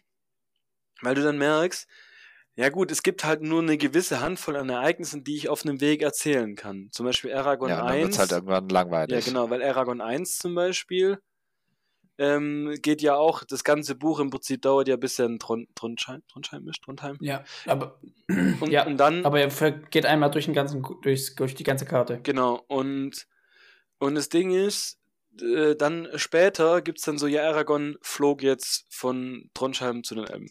So, als Beispiel, ich weiß jetzt gar nicht mehr, ob es jetzt bei Aragon so ist oder so, aber bei Game of Thrones zum Beispiel, ähm, war es ja dann in der Serie ein ganz großes Problem, dass in den ersten paar Staffeln die Wegstrecken so richtig lang und beschrieben wurden und dann plötzlich so, sie sind in, äh, sie sind in Königsmund, sie sind an der Mauer, sie sind wieder in Königsmund. Hä? Warum? So. Ja, Oder, oder, oder Ja. dann auch so Sachen wie äh, die finale Schlacht wird am Punkt X geschlagen. Und dann wird aber erst drei Wochen später sich beraten, in einem, an einem ganz anderen Ort, wo dann alle gesagt haben, die da eh schon bei der Schlacht X oben da waren, beraten sich dann woanders, weil das halt ein cooleres Setting ist. Aber warum berate ich mich nicht schon? Also normalerweise steigst du eine Schlacht, du hast ein Endding und dann berätst du dich dann sofort darüber. Also so, versteht ihr? So Wegstrecken, wenn die inkonsistent sind, das fühlt sich dann nicht, da fühlt sich die, die, die Welt weniger lebendig an, habe ich das Gefühl. Oder wie seht ihr das? Ja, also, wie, also das auf jeden Fall. Also ich meine, wenn du dann halt plötzlich anfängst zu sagen, Wegstrecken sind irrelevant, die Geografie ist irrelevant, dann, dann kommt halt vieles so aus dem Lot. Also ich meine, dass äh, beispielsweise in Game of Thrones die Leute halt plötzlich gar keine Wege zurücklegen mehr müssen, sondern das, das sie sind da, sie sind da, sie sind da, macht einiges kaputt. Also jetzt gerade, wenn wir jetzt noch bei Game of Thrones sind, beispielsweise, dass äh, die diese Schiffe von, äh, also die Ironborn Fleet, wie heißen die dann nochmal? Äh, äh, von den Eiseninseln. Pike. Ja, aber der Typ von. Aus Pike, die äh, nee, Graufreuz. Nee, ja, ich meine jetzt der eine Typ, der sich mit äh, Cersei verbündet. Balon Wie heißt der Graufreud. Ah, Balon. Das ist der, das ist okay. der Vater. Und dann gibt es auch den, den Sohn, das ist der. Theon ist ja der Sohn und dann gibt es, glaube ich, den, den, meinst du den Onkel oder den Vater vom Theon? Ich meine den Onkel, ja, den genau. Onkel, ähm, mit V. Äh, ich such's kurz raus. Okay. Ja, also dass dieser Onkel äh, plötzlich äh, die Drachen abfängt, beziehungsweise die, die, die Drachen halt so unterschiedlich stark sind. Also einmal werden die einfach von ein paar Schiffen, äh, wird einer der Drachen einfach kurz niedergeschossen. Und in der nächsten Szene, äh, in der nächsten äh, Folge macht der Euron? eine Drache, der dann noch übt. Ja, Eu nee, nicht Euron. Ähm, nee. Euron, Graufreud und gibt's noch mal ja, einen? So wichtig. So Im Buch gibt es zwei, in der Serie sind sie als eine Person zusammengefasst. Ja. Nee, aber das äh, dann in der nächsten Folge der Drache, der zerstört halt die Flotte und die Stadt und macht es halt so im Nebenher. Das ist jetzt kein, kein Hindernis. Und in der Folge 1, da, Folge 1 davor wird, äh, ist es ein Riesenkampf, dass, dass, äh, dass die Drachen sich gegen fünf Schiffe zur Wehr setzen und einer der Drachen dann einfach von den kurz niedergeschossen wird. Also wie, wie inkonsistent das dann einfach ist. Passiert es in der Serie auch? Ja, das Buch ist ja noch gar nicht so weit an so. der Stelle. Weil die Serie hat ja, hat ja das Buch über, überholt. Das ist tatsächlich die. Es ist tatsächlich die letzte Staffel, über die Philipp und ich auch schon öfters mal geschimpft ja, haben. Ja, nicht geredet, sondern geschimpft. Genau, in der, in der exakt das passiert. Gell? Und, ja. Also in Game of Thrones und einer überlebt. Ja, genau. Also einer der Drachen wird vom äh, von dem Anführer der Weißen Wanderer getötet. Ja, der ist cool. Und dann wird er viel cooler. Dann heißt er ein Eisdrache. Genau, dann ist er ein Eisdrache und damit wird er auch die Mauer zerstört. Ja, das, sieht, das ist einfach, der hätte einfach so bleiben sollen. Das wäre einfach. Ich habe also nur die Szene gesehen und habe mir gedacht, oh, das fand ich Tatsächlich, wenn die alle drei Drachen einfach südlich der Mauer geblieben wären, wäre die, wär die Mauer nie gefallen. Das ist voll wahr. Ja, das ist ja jetzt auch nicht so wichtig, dass man da, also dass ja. das ja total reingeschissen hat, das äh, ist ja wohl offensichtlich. Genau, und von den zwei Drachen, die überlebt haben, da wird Daenerys plötzlich von einer Flotte, die da ist, überrascht, äh, die sie eigentlich hätte schon von weitem sehen können, aber sei es drum, und da wird einer der Drachen einfach kurz äh, getötet. Und in der Folge 1 drauf tötet der Drache dann diese Flotte, und die zerstört die Stadt, die halt mit den gleichen Waffen ausgestattet ist wie diese Flotte. Macht und, Sinn, ja. Und die Stadt und die Flotte haben halt überhaupt keine Schnitte gegen diesen einen Drachen, weil der zerstört die einfach gnadenlos. Ja, der ist halt im Rage-Modus. Dem sein Bruder wurde getötet, der ist im Rage-Modus. Ja, ja. naja. Haben sich halt die, die Leute auch gedacht bei der, als sie die Serie gemacht haben. Ja. Nee, aber was, also was tatsächlich mich noch so ein bisschen beim Worldbuilding stört, ist tatsächlich etwas, wenn dann, also jetzt nochmal das Thema, nochmal einen ganz anderen Themenkomplex aufmachen, wenn dann so plötzlich Dinge aus unserer Echtwelt äh, einfach in der Fantasy-Welt genutzt werden, ohne Erklärung. Ja, also ja, es, gibt genau. dann halt, es gibt dann halt plötzlich die Bezüge zum Römischen Reich oder, oder äh, stilistische Sachen von den Römern Und es gab, und es ist eine Fantasy-Welt und da gab es nie irgendwas in Richtung Römisches Reich. Und die Leute haben plötzlich, äh, wenn man, weil, weil das irgendein Kaiserreich ist, haben die plötzlich alle so deutsche Nachnamen. Ja, wobei, wobei denkt, ich das what? zum, wobei ich das zum Beispiel äh, manchmal auch ganz, ganz cool finde. Gerade zum Beispiel bei der Wolkenvolk-Trilogie haben die ja auch so italienische Nachnamen. Und ähm, da macht es Sinn. Ja, bei, bei, oder, oder, oder, oder bei ja auch auf der Erde. Genau, oder bei Narnia zum Beispiel, wo der, wo die, die können ja im Prinzip jetzt eine Lampe aus, aus der Echtwelt mitnehmen in den Schrank rein. Oder die Laterne oder so. Ja. Da ist dann mhm. so, dann, wenn dann, wenn das sauber gemacht ist und das schön verschwimmt und sinnvoll verschwimmt, dann finde ich das ja. einen coolen Twist. Weil dann, weil dann denkst, kommst du so in dieses Denken rein, wie wäre denn, selbes Thema bei Harry Potter zum Beispiel, wie wäre denn unsere Welt, wenn es dieses Zusatzthema geben würde? Wie enttäuschend wäre es, wenn du rausfindest, dass Harry Potter wirklich existiert und du einer von diesen Muggeln bist. Der noch nie auf einem Roller saß. Ja. ja. genau, der noch nie auf einem Roller saß. Also was beispielsweise, äh, wo, woran ich jetzt gerade mit, die haben plötzlich einfach alle deutsche Nachnamen äh, dran gedacht habe, äh, ist tatsächlich äh, das Warhammer-Universum weil das Warhammer Fantasy, das ist halt schon ein bisschen, man hat sich halt die coolsten Ideen ge genommen, die man, die einem eingefallen sind, was man in einem Fantasy-Universum gerne hätte und hat die irgendwie wild äh, zusammengestöpselt. Also man wollte halt äh, ein Menschenimperium machen. Das Menschenimperium muss dann halt so sein wie äh, das Heilige Römische Reich deutscher Nation im, im Hochmittelalter beziehungsweise frühen Renaissance, aber man wollte dann halt auch gleichzeitig äh, französische Ritter, so also richtige Mittelalterritter haben. Und die hat's halt direkt daneben. Und es macht halt überhaupt keinen Sinn, dass du an, an der einen Stelle äh, schon relativ moderne Armee mit äh, Gewehren und allem drum und dran hast. Und rechts und direkt das Königreich daneben sind die Leute aus dem Mittelalter, die die äh, ganz normale Ritter mit irgendwelchen billigen äh, Leibeigenen, die so Bauern, die dann plötzlich vorgeschickt werden. Es, es, und die, die einen sind dann halt plötzlich äh, so französischsprachig, die anderen sind dann deutschsprachig und es passt halt überhaupt nicht zusammen. Wird es dann diesbezüglich irgendwie ein bisschen erklärt, also gesagt wird, ja, okay, hier haben wir, ähm, keine Ahnung, Entwicklungsland und deswegen sind die nicht so flott mehr oder sind noch nicht so weit in der ja, Technologie also es, entwickelt. Es, es, es, wurde dann immer mal wieder versucht, so ein bisschen äh, Hintergrundgeschichte noch reinzubringen, weshalb es dann plötzlich auch wieder Sinn macht. Also zum Beispiel das Menschenimperium, da gibt's dann, wurde dann halt irgendwann eine große äh, Hintergrundgeschichte äh, sich ausgedacht, dass das so Barbarenvölker waren, die jetzt so ähnlich wie deutsche Stämme deutsche Germanenstämme waren, die man, äh, die man zusammengefunden hat, um gegen die bösen Mächte in dieser Welt, also die Orks, zu bestehen. Und man dann äh, plötzlich hier dann halt auch über eine längere Zeit eine technologische Entwicklung hatte, um halt gegen diese Orks sich zur Wehr zu setzen und man gleichzeitig in Bretonia, was dann das französischsprachige Ding ist, äh, da gab es diese Entwicklung halt nicht, sondern die haben halt mit ihren Rittern sich äh, schon immer zu Wehr gesetzt und die sind so in der Standesgesellschaft verfangen und die Ritter sind nur auf ihren Machterhalt aus, deswegen lässt man halt auch keinen Wandel zu. Und deswegen sind es jetzt halt immer noch so Mittelalter-Ritter und direkt daneben hast du technologischen Fortschritt. Okay, ähm, aber jetzt nochmal so vielleicht zusammenfassend, ich würde jetzt nicht sagen, dass alles von Tolkien geklaut ist. Ist aber ich finde, man kann sich daran orientieren.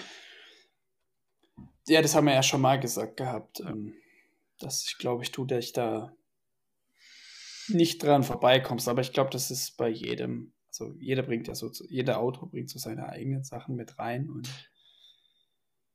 ja, und ich glaube halt, Tolkien hat halt äh, auch mit diesen, ich glaube, also ich denke, also ich wüsste jetzt nicht, dass es vor Tolkien halt in äh, so eine umfassende Welt gegeben hat, aber das halt schon stilgebend jetzt für viele Autoren danach war.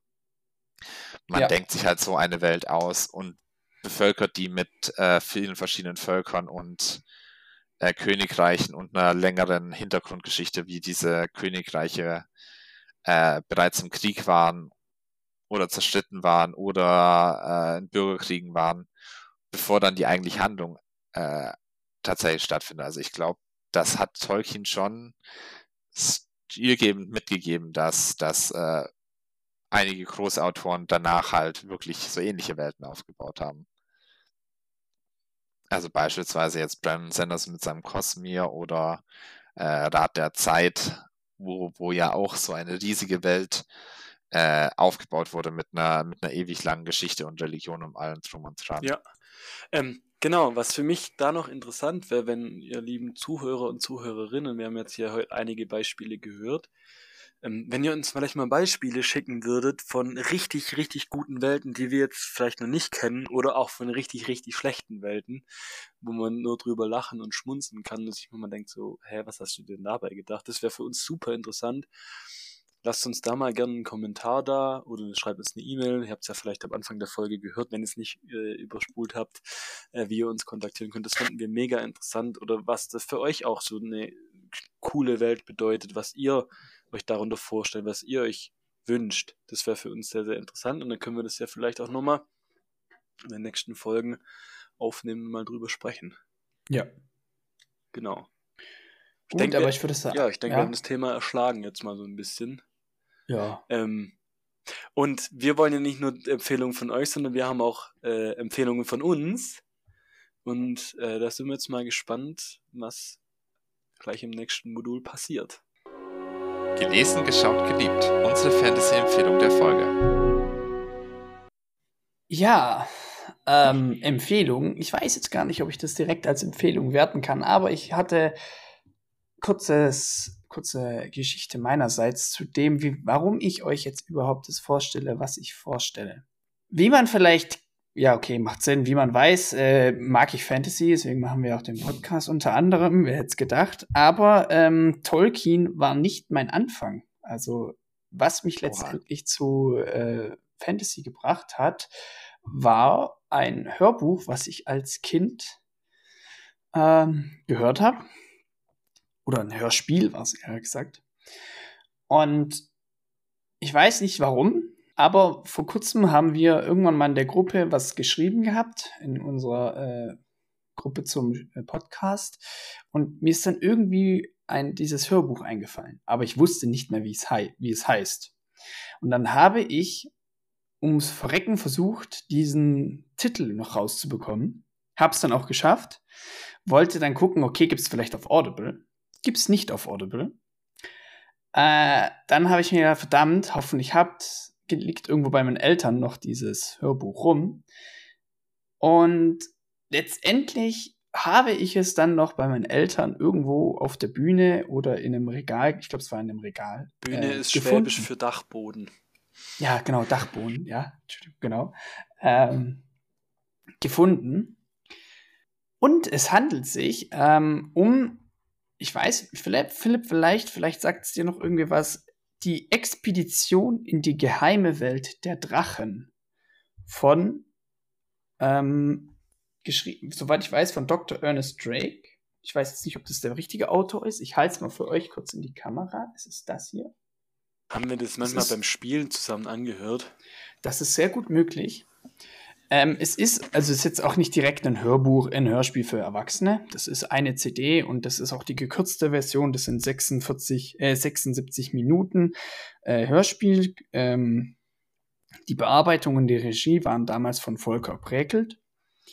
Und worum es in diesem Buch geht, es ist eine, der, der Protagonist von diesem, von diesem Buch ist so unter anderem ein, ein Buchhändler in London, ähm, welcher dann mittels, äh, ja, da gibt es dann auch so, da kommt dann ein Student und dieser Student, der studiert Drachologie im sechsten Semester und da wird halt ihm diese, dieses, diese Kunde für, von Drachen aufgezogen wie ein richtiges, ja, wie in unserer Welt wie ein richtiges äh, wissenschaftliches, ähm, wie sagt man, Fach oder so. Genau. Und der sucht dann eben nach einem bestimmten Buch und wie sich dann eben rausstellt, ist dieser, dieser Buchhändler, beziehungsweise, ja, der, der, äh, wie heißt er im Film? Äh, Roger Warwick heißt er. Der ist Teil der, ein, in eines geheimen Bundes, der Geheimbund der Drachologen. Und der nimmt dann diesen jungen äh, Studenten, den Herrn ähm, ich glaube, er heißt Howard, ich weiß aber gerade nicht genau, wie er genau mit dem Nachnamen hieß. Howard hieß er. Und dieser Student, der ist nämlich auf dieser Suche, weil er eben, einen, wie sagt man, eine Frau beeindrucken will, indem er ihr frische Nackerhaut gibt. Und Nacker ist ein, eine, eine Drachenart. Weil die sagen, ja, okay, warum studierst du so einen Schrott? Das gibt's doch eh nicht. Und er will sich's eben beweisen. Und Nacker ist ein nicht flugfähiger Drache, welcher halt hochgiftig ist, wie so eine kleine Schlange oder wie so eine Schlange. Und ja, wie es sich dann jetzt eben zurecht äh, rausstellt, geht dieser Buch, geht dieser ähm, Buchhändler mit dem Studenten dann auf das geheime Treffen der Drachologen und dies wird geführt von eben von dem Dr. Ernest Drake, wo es dann auch einen Drachenkundler gibt, ähm, aus Kasachstan. Der kommt dann auch sogar mit einem fliegenden Drachen. Das ist, spielt alles auf so einem Landhaus. Der kommt dann mit einem fliegenden Drachen. Dann gibt es noch die Tochter von dem Dr. Ernest Drake. Und dann gibt es noch eine chinesische Wissenschaftlerin, die einen Drachenei mitbringt, die aus Peking mit einem Heißluftballon nach äh, London fliegt, um eben dieses Drachenei, das sie dabei hat, warm zu halten. Deswegen fliegt sie mit einem Heißluftballon dorthin. Das spielt alles so ungefähr, ich glaube, Ende so 1800 irgendwas rum, ganz am Ende, so kurz vor dem 20. Jahrhundert mäßigen. Ähm, und die sind dann unterwegs mit einem Zug dorthin zu diesem Landhaus und Dort muss dann der Zug auch äh, zwischendurch anhalten, beziehungsweise kann nicht weiterfahren, weil die Schienen kaputt, komplett zerstört sind und man sieht dann wie so ein Felsrutsch. Aber die Drachologen erkennen eben, äh, das war kein Felsrutsch, das war ein Drache. Und das war wahrscheinlich sogar ein Nacker. Und wie sich später herausstellt, war es auch ein Nacker, weil das ist dann der junge Nacker namens Draco, der auch von dem Dr. Ernest Drake halt ähm, ja, beobhubt wird sozusagen. Ja, und wie sich dann letztendlich auf die, die feiern dann zusammen das chinesische Neujahrsfest auf diesem Landsitz und dort wird's dann, äh, wird dann eben noch dieses Drachenei von der chinesischen Wissenschaftlerin äh, ja, vorgestellt. Und es kommt noch zu einem, was ist typisch für Drachen? Rätsel, genau. Der, ein, der eine Drache ist ja da, der Drachenbändiger, Abramalin, glaube ich, heißt der. Der ist ähm, mit einem Drachen angeflogen gekommen. Das ist ein Flugdrache, das ist ein europäischer Flugdrache, wird dort beschrieben, glaube ich, 17 Meter oder sowas. So ein, wie man sich halt vorstellt, so ein langer, so ein großer grüner Drache mit Flügeln und so weiter. Und ähm, was das Besondere ist an diesem Drachen, diese Drachen können sprechen, also dieser Drache kann sprechen, aber die sprechen halt alles rückwärts. Also die sprechen schon normal, aber die reden halt alles, was, was gesagt wird, rückwärts. Das heißt, in dem Hörspiel wird dann auch, äh, was er sagt, halt rückwärts gesagt. Das heißt, wenn du es wenn verstehen möchtest, müsstest du das dann im Kopf halt übersetzen, was hat er gerade eben gesagt. Genau. Und enden tut es dann damit, dass der ähm, Student sein, noch eine Konfrontation mit dem jungen Nacker Draco bekommt ähm, und fast von dem ja, verletzt wird, beziehungsweise ähm, angegriffen wird. Aber diese Tochter von diesem Doktor, äh, von dem Dr. Ernest Drake, die hat, äh, die singt mit dem Cello zusammen und dieses Singen hat halt eine ja, einschläfernde Wirkung, beziehungsweise nicht einschläfernd, sondern eine beruhigende Wirkung auf Drachen ähm, was halt dann auch eben festgestellt wird und dadurch kann er dann letztendlich doch sein frisch abgestreifte Nackerhaut sich besorgen. Ja, ist ein ganz lustiges Buch und das spielt halt in unserer Richtung, was ich halt daran cool fand früher oder was ich jetzt auch immer noch cool finde, da, dass es sozusagen in unserer Welt spielt, aber ähm, es trotzdem die Fantasy mit reinbringt. Das ist so ein bisschen wie Harry Potter mäßig, weil Harry Potter spielt ja auch in unserer Welt, aber es gibt Magie. Aber da gibt es halt dann auch richtige Drachen. Da gibt es dann auch verschiedene Arten von Drachen. Genau. Ja, was ich gerade, ich habe es gerade nochmal gelesen, da steht dran, irgendwie so auch ganz wissenschaftlich, humoristisch wird da rangegangen. Und ich glaube, das klingt Ja. jetzt schon so. Ich kann verstehen, dass du da als Kind auf jeden Fall abgeholt wurdest. Ich weiß jetzt nicht, ob mich das jetzt als Erwachsener noch so abholen würde. Müsste mir mal Nee, glaube ich nicht. Wobei ja zum Beispiel das Zwergebuch und, und auch die Wolkenvolk-Trilogie, ähm, über die ich jetzt schon mal geredet habe, beide auch, sagen wir mal, leichte Lektüre sind, also auch, auch kindergerecht so ein bisschen. Ähm, deswegen, vielleicht würde es mich auch doch noch abholen. Also ich habe es nochmal angehört, das war halt einfach Nostal Nostalgie pur für mich, aber ähm, es ist halt schon was. Es, wenn man, also wenn man, ich kann es euch auch nochmal die Karte, hier ist so drin noch so ein bisschen Drachenkunde, was es hier für Drachen gibt. Der Nacker, der asiatische Lung, äh, der europäische Drache. Und das ist halt so wissenschaftlich aufgebaut. Das ist halt irgendwie schon ein bisschen, ja, sehr interessant. Äh, ich, vielleicht hast du es schon gesagt und ich habe es gerade überhört gehabt, aber nur um nochmal sicher zu gehen, wie lange war denn das Hörbuch, beziehungsweise wie Ach, das ist sind, das sind nur 76 Minuten. Gibt aber keinen Nachfolger, oder? Also ich weiß, ich, ich, ich habe das, also ich habe jetzt da noch gar nicht so richtig ganz durchgeblickt. Ähm, ich habe es mal gegoogelt, da gibt es anscheinend auch mehrere Bücher. Handbuch der Drachenkunde und so weiter. Aber ähm, ich weiß jetzt auch nicht, ob das nur in dieser Welt existiert oder ob es das auch in unserer Welt gibt. Versteht ihr, wie ich meine? Ups. Also, dieser Dr. Ernest Drake hat in, diesem, in dieser Geschichte ganz viel rausgebracht, aber ich habe jetzt noch nicht rausgefunden. Anscheinend soll es diese Person auch gegeben haben, aber ich weiß jetzt nicht, ob das stimmt oder nicht. Das weiß nämlich hier. Dr. Ernest Drake lebte angeblich in St. Leonard's Forest. Er veröffentlichte nach seinen zahlreichen Expeditionen unter anderem am 1882 nach Schottland und 1887 zum Ngorongoro-Krater in Ostafrika ein Buch über Drachologie mit dem Titel Expedition die geheime Welt der Drachen. Es wurde 1896 in einer Auflage von nur 100 Stück gedruckt. Nachdem im 21. Jahrhundert ein Exemplar davon in einer Londoner Antiqui Antiqui Antiquariat wieder aufgetaucht ist, machte dankenswerterweise Dugald L. Steer die Aufzeichnung des Forschers äh, einem breiten Publikum zugänglich. Das ist halt die Frage, ob Ach, das meinst, nur ob in das, der äh, Geschichte ist oder ob das hier also auch in unserer Welt wirklich passiert ist. Das habe ich noch nicht ganz rausgefunden. Auf diese Ja, kurzen. wobei das hört sich jetzt so äh, nach einer Einleitung an wie dieses Lost Footage äh, bei Horrorfilmen, wo man dann sagt, oh, diese, dieser Horrorfilm, das ist eigentlich wirklich passiert und das ist äh, das, äh, das, äh, die Videoaufnahmen, die man da gefunden hat von den Leuten, die verstorben sind. Also ich, ja, es hört genau. sich für mich tatsächlich eher nach der Geschichte in der Geschichte an. Gut. Willst du noch was Ja. loswerden über deine Empfehlung, Max? was heißt Empfehlung? Also, ähm, wenn man, also das gibt's nicht mehr zu. Wir können nochmal gelesen, geschaut, gehasst machen. nein, nein, nein, so nicht. Ähm, das war einfach nur für mich der Einstieg in die Fantasy allgemein als Kind. Und ich wollte jetzt eben, kaufen kann man es jetzt nur noch gebraucht, soweit ich weiß. Aber ähm, für Kinder ist es, glaube ich, was richtig Cooles. Aber auch wenn man mal sich das einfach interessiert hat, kann man sich gerne mal anhören. Ja, Aber also ist halt schon. ich, wir haben ja, glaube ich, auch den einen oder anderen Hörer, Hörerinnen, die Kids haben. Vielleicht, Ja. wenn ihr die mal äh, mit euren mit eurer Fantasy-Liebe begeistern wollt, vielleicht ist das mal ein, ein guter Einstieg. Also das ist eigentlich auch eine coole Empfehlung, finde ich, Max. So, weil äh, wir zwei saßen, ich kann mich nämlich jetzt gerade wieder erinnern, wir saßen nämlich oft in deinem Zimmer und haben da so Hörspiele gehört während oder Hörbücher gehört, während wir gespielt haben. Und ich glaube, das war da auch dabei.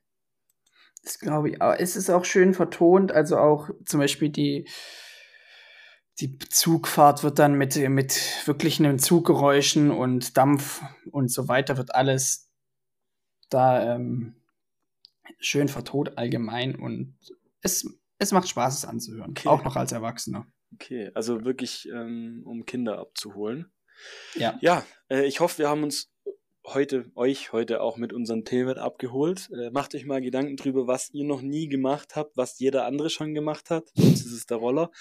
Äh, ja, dann haben wir ähm, als erstes Thema über, jetzt hänge ich gerade, über, Drei- über, über die über Theorien. Montag gesprochen, genau. Ja. Äh, dann haben wir unser kleines Quiz. Wir haben äh, über Worldbuilding gesprochen. Wir haben ja den einen oder anderen Call to Action gehabt, äh, wo ihr uns äh, gerne, gerne mal schreiben dürft äh, oder eine Sprachnachricht schicken auf Instagram, was vielleicht auch mal interessant wäre, wäre auch eine gute Möglichkeit, man fällt mir gerade ein. Und schlussendlich haben wir noch über die zauberhafte Welt der Drachen geredet, so hieß es doch, Max? Ja. Genau, also wir sind wirklich wild durch die Themen ja, die gesprochen. Expedition in die geheime Welt Ah, der Drachen. Entschuldigung. Genau, wir Alles sind wild durch die Themen gesprochen und äh, ges gesprungen und wir hoffen, äh, dass ihr uns auch beim nächsten Mal begleitet. Ähm, und deswegen von meiner Seite aus bis zum nächsten Mal, wenn sich die Pforten der Fantasy-Welt erneut öffnen und uns, die uns auf eine Reise voller Abenteuer, Gefahren und Wunder begleitet. Wir sind gespannt und von mir bis zum nächsten Mal. Tschüss.